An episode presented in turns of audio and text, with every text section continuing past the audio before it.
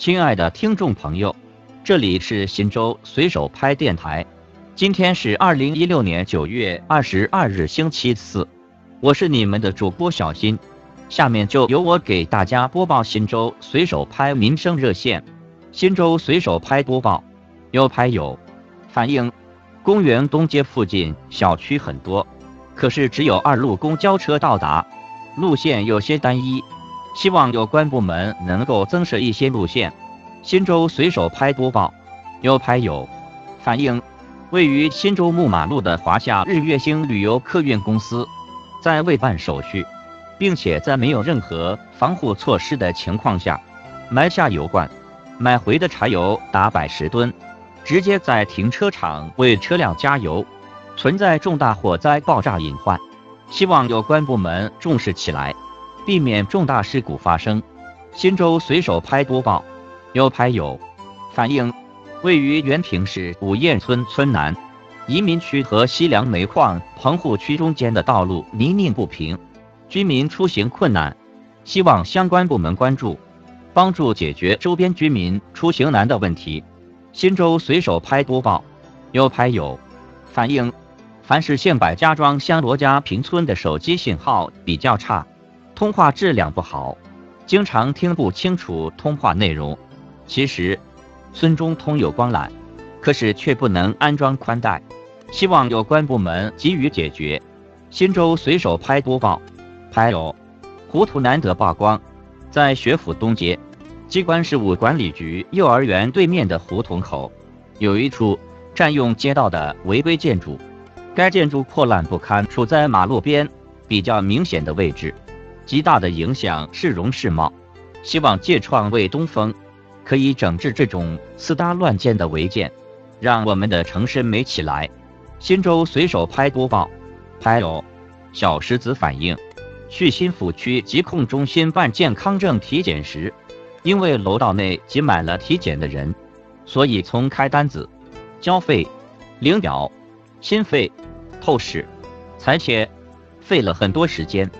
到了采血时，看到有两个护士，一个在忙，另一个却在看手机，而且采血护士操作不正规，消毒棉棒掉了出来，却还在继续使用。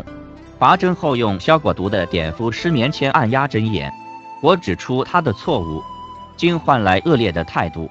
我在这里反映问题，是希望可以通过这个事件，促进类似的服务部门提高服务意识。共建服务型政府。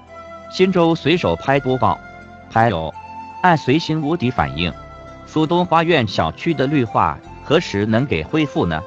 由于经常有小孩在绿化带内玩耍，极有可能被绿化带内放置的一些铁架等伤到，非常危险。希望有关部门能帮助我们排除安全隐患，恢复美丽的绿化带。新州随手拍播报，拍有。浴火凤凰写道：“昨晚看到胜利路所有的红绿灯都亮了，果然秩序好了很多。早上路径胜利路也不像以前那样堵了。为随手拍反映问题，相关部门解决问题点个赞。”新州随手拍播报，有拍友反映，新州市立都小区开发商在不具备交房的条件下，无理强行交房，损害了广大业主的利益。希望有关部门能够调查此事，让我们能够住上安心房。新州随手拍播报，有拍友反映，上次繁野村垃圾遍地的情况被曝光后，位于村内的某处垃圾点被清理干净，可现全程都在创卫，这个垃圾点却再次被遗忘，现在又堆满了垃圾。希望有关部门和村委能够重视起来。切实解决好村内的垃圾问题，让大家共享创卫成果。新州随手拍播报，有拍友反映，原平京园路立交桥路面坑坑洼洼，与五城联创格格不入，希望得到有关部门重视。新州随手拍播报，拍友驴友俱乐部写道：新公交的运行，成为新州城市中一道亮丽风景线。新能源公交的无污染、噪音小、费用低的优势，让市民感受到了高科技的美好。美中不足的是，公交车不报站名，这样会使初到新州的外地人无所适从。希望公交公司能够在这方面进行改进，让新州本地人和来新州的外地人都能感受到周到温馨的服务。新州随手拍播报，有拍友反映，新州市开来国际社区幼儿园乱收书本费，美其名曰“为特色课和书本费”，总价六百八十多元。最让人担忧的是，该幼儿园的老师竟然教孩子们对家长们说。交钱钱，买书书。